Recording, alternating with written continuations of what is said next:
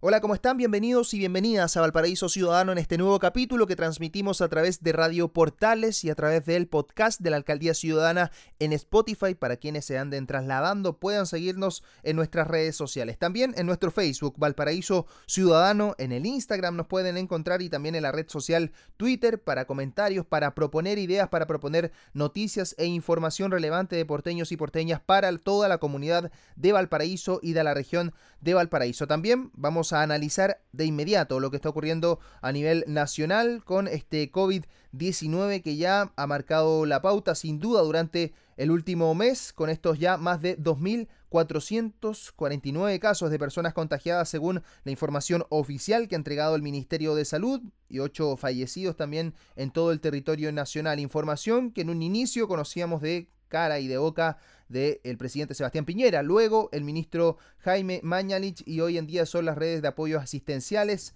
eh, el trabajo que está realizando también en materia comunicacional para informar todos estos detalles de lo que está ocurriendo, de lo que se está viviendo en todo nuestro país por el COVID-19.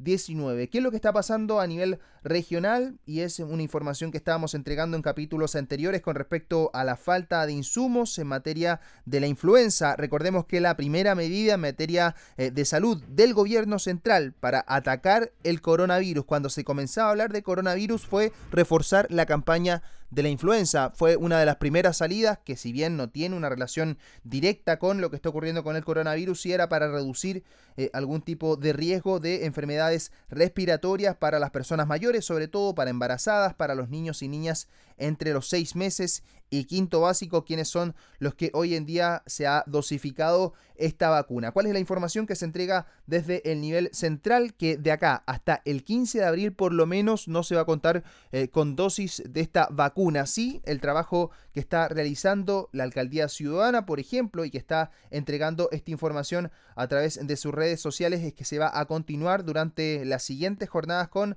eh, la inmunización de las personas que se encuentran postradas, principalmente personas mayores, quienes ya se cuentan dentro del registro de su CEFAM más cercano del barrio, para quienes necesiten entonces esta asistencia a domicilio se va a seguir entregando durante los próximos días y específicamente durante este lunes 30 y martes 31 de marzo. A personas postradas, a personas eh, mayores y esta lamentable situación que les comentaba anteriormente fue informada por el Ministerio de Salud con respecto de que no habrá stock de vacunas hasta eh, mediados de abril. Una determinación ministerial que como área de salud del municipio de Valparaíso se espera que el MinSal envíe a la brevedad posible más dosis a la región para atender las necesidades de salud de la población, sobre todo de los adultos mayores. Ya se han vacunado por lo menos en las últimas dos semanas a 62 mil personas en la comuna, algo que superó las expectativas y que se traduce en el cumplimiento del 62% de la meta propuesta para la campaña del presente año. Es la información local y disponible en valparaísociudadano.cl. Ahora escuchamos las palabras del alcalde Jorge Charp. Contrastando con esta positiva noticia, nos explica un poco lo ocurrido y lo comunicado por el Ministerio de Salud con respecto a este déficit en el stock de vacunas contra la influenza. El problema es el siguiente. El problema es que a través de un correo electrónico, el Servicio de Salud, que depende del Ministerio de Salud y por tanto del señor Mañanich, nos informó que no hay stock de vacunas para un conjunto importante de comunas, dentro de ellas Valparaíso. Las vacunas volverían eh, a, a, tenerse por parte de la municipalidad para poder vacunar a mitad de abril, según la información que nos han entregado. Es decir, el stock de vacunas se acabó, tienen que ya sea importar vacunas o producir más vacunas, están en ese proceso. No es que las vacunas se acabaron para siempre, quiero ser muy claro sobre eso, sino que las vacunas en definitiva eh, no están a disposición de las municipalidades para vacunar como veníamos haciendo. A nosotros parece que es una situación grave, hay mucha improvisación, no se hay mucha irresponsabilidad de parte del gobierno, esto depende exclusivamente del gobierno. Se debería haber previsto hace un mes, cuando el coronavirus ya estaba instalado como una realidad mundial y nacional, esta situación. Eh, si se hubiese previsto oportunamente, no tendríamos este problema. Eh, si se hubiese actuado con responsabilidad, no estaría entregando esta noticia. Eh, nos parece de que el gobierno, y en particular el señor Mañalich, nos debe una muy buena explicación para poder eh, entender lo que sucedió y van a tener que moverse rápido, porque no vamos a poder esperar hasta el 15 de abril para esto. Necesitamos que las vacunas lleguen lo antes posible. ¿Cuál es el llamado que se está haciendo desde los expertos? Ustedes saben y ya conocen eh, esta diferencia que ha existido en los últimos días con respecto a la apreciación que han tenido las autoridades de gobierno versus los expertos, en definitiva el colegio médico, ¿cierto? A nivel regional ya ha hecho una solicitud. Vamos a escuchar de inmediato al presidente regional por Valparaíso, Luis Ignacio de la Torre, quien hizo un llamado a las autoridades mayores esfuerzos en el número de testeo por COVID-19 en la región. Escuchamos de inmediato las palabras de la autoridad regional del Colegio Médico. Como Colegio Médico del Paraíso eh, nos resulta muy importante conocer el número de testeos de PCR que se están haciendo cada día y poder expandir esta capacidad por cuanto hemos podido aprender de los países que sortearon con éxito esta pandemia, que la combinación del aislamiento social más un mayor testeo a la población es una de las formas más efectivas de disminuir el contagio y la propagación de la enfermedad. Por lo mismo, es, hacemos un, reiteramos nuestro llamado a las autoridades a extremar todas las medidas de trabajo público y privado de forma colaborativa para aumentar nuestra capacidad de testeo. Sabemos que se han hecho esfuerzos significativos en esta área y entendemos que ese es el camino para seguir avanzando la respuesta a esta crisis. Ahí estaba el llamado del Colegio Médico a nivel regional. Esperemos que cuenten con algún tipo de respuesta en las próximas horas. Vamos a estar atentos y atentas monitoreando esta situación y este llamado, este emplazamiento que se ha realizado desde el Colegio Médico de Valparaíso. ¿Cuál es la situación que se vive en otros lugares de nuestra región, de nuestra comuna, como es el caso de Placilla de Peñuelas? Hay una información bastante importante respecto a este SAR, a este servicio de alta resolutividad que se ha venido ya esperando desde el año 2017 el proyecto que se pueda levantar y desde las juntas vecinales se han incluso organizado para ir eh, estableciendo nuevos espacios para vacunar contra la influenza, por ejemplo, a las personas mayores de Placilla de Peñuelas. ¿Cuál es la realidad que vive hoy en día Placilla de Peñuelas? Un lugar donde la población es cercana a las 80.000 personas. Existe ya un CEFAM, un centro de salud familiar, donde se han inscrito 20.000 personas. 20.000 personas ya se encuentran inscritas en este centro de salud. Sin embargo,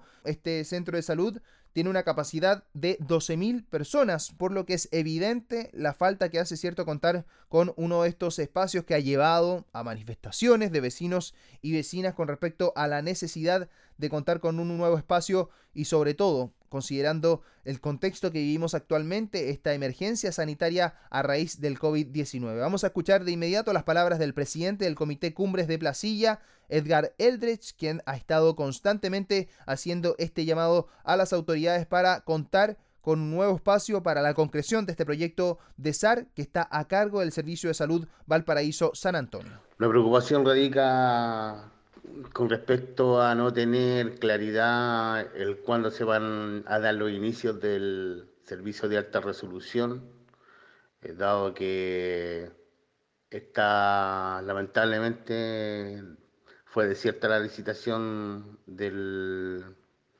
del servicio de alta resolución de Placilla de Peñuela y que eso nos tiene muy complicado indistintamente aquello, eh, agradecer el trabajo de la dirección del CEFAN de Placilla de Peñuela, de la Corporación Municipal, de todos, todas y todos sus trabajadores eh, que han sabido eh, estar a la altura de la contingencia de hoy, pero que sin lugar a dudas necesitamos otros dispositivos de salud para una población que hoy día bordeamos los 70.000, si no más, y que el CEFAN de, Brasilia de Peñuela solamente fue construido para captar más o menos 10.000 usuarios. Las palabras de Edgar Eldrich, en los llamados también que hacen los vecinos y vecinas de Placilla de Peñuelas para poder contar prontamente con este SAR, un centro que pueda ayudar a descongestionar y por supuesto que pueda liberar todas estas dudas, incertezas que tienen los vecinos y vecinas de Placilla de Peñuelas. En el contraste, la información que encontramos a través de las redes sociales. También lo que ha copado la agenda durante las últimas horas es este gasto en 500 millones de pesos en mascarillas N95 para los funcionarios de carabineros en plena crisis sanitaria, mascarillas que serían las más efectivas en materia de evitar eh, el contagio, ¿cierto? La propagación del COVID-19. Según una orden de compra despachada por carabineros, la institución compró un total de 133 mil unidades para sus funcionarios, mientras la Armada de Chile, por ejemplo, comenzó a confeccionar sus propias mascarillas para combatir esta propagación del COVID-19. Una compra por casi 500 millones de pesos en mascarillas, entonces, que desarrolla Carabineros de Chile a nivel central y que obviamente despierta algún tipo de dudas con respecto a lo que se está viviendo con estas denuncias emitidas por funcionarios de la salud por falta de insumos en hospitales. Hemos visto imágenes en redes sociales como los mismos funcionarios y funcionarias han estado confeccionando, han estado realizando estas labores para contar con mascarillas, para contar eh, con la gorra con la cual trabaja y una situación que se ha repetido en el Hospital San José, en el Hospital Sótero del Río, en el mismo Hospital Gustavo Frique de Viña del Mar y en el Hospital Higueras de Talcahuano, según se ha podido difundir en las últimas horas desde comunicaciones de carabineros justificaron esta millonaria compra asegurando que es parte de los insumos de protección para salud de los más de 60.000 funcionarios y funcionarias de carabineros. Sin embargo, se mantiene obviamente el manto de duda y se mantienen las críticas de cómo se ha ido abordando por parte de las autoridades, por parte del mundo político y también de las instituciones de nuestro país esta crisis sanitaria que estamos viviendo a nivel de país.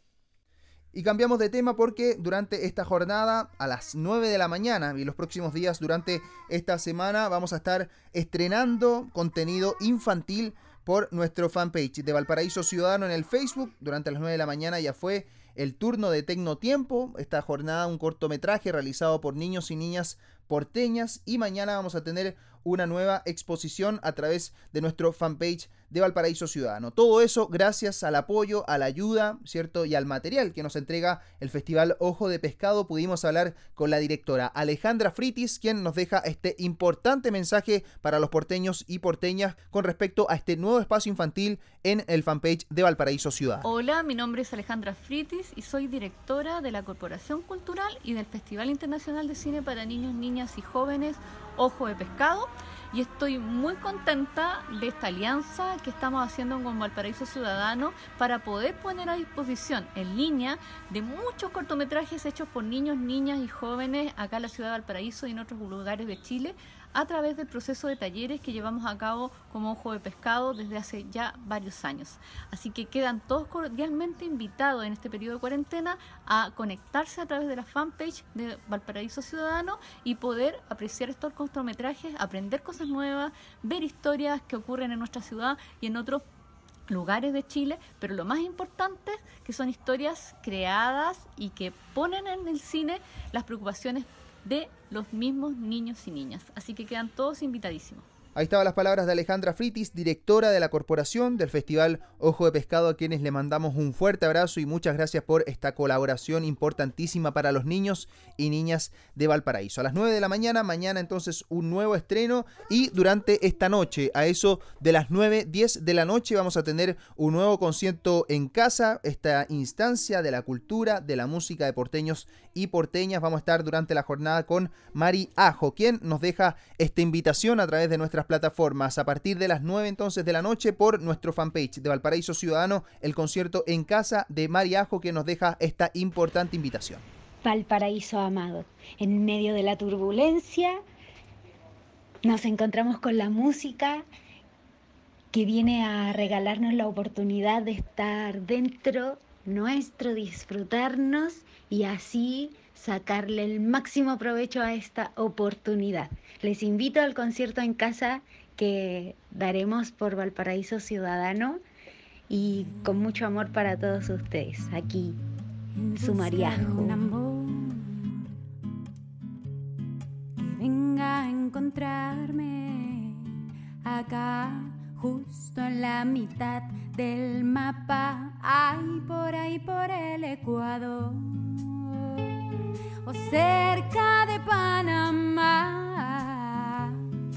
Yo pasaba por la selva tupida sin paracaídas solo para volverte a besar. Resulta que me falló. Y era perfecto el plan.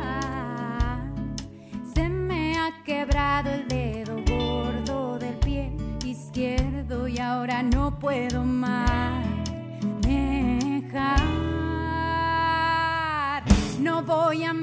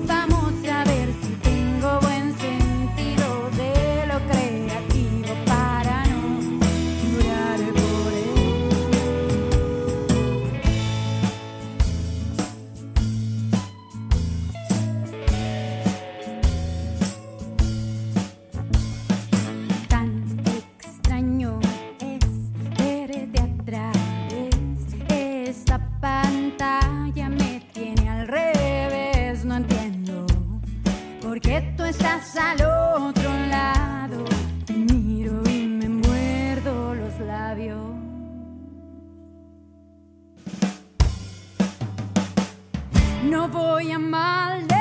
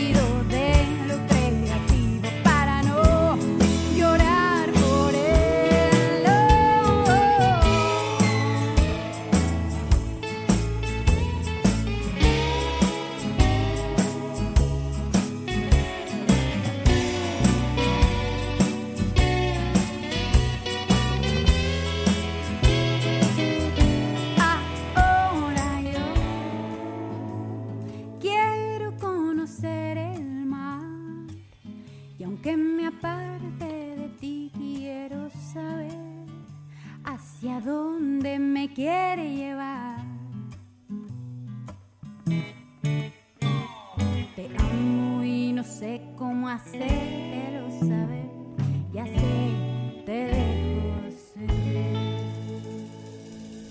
Con esta invitación que dejamos para hoy a las 9 de la noche, nos despedimos como Valparaíso Ciudadano. Muchas gracias por su sintonía, por su compañía y por los comentarios que nos dejan a través de nuestras diversas redes sociales. Que estén muy bien y que tengan una muy buena jornada. Nos encontramos mañana en un próximo capítulo.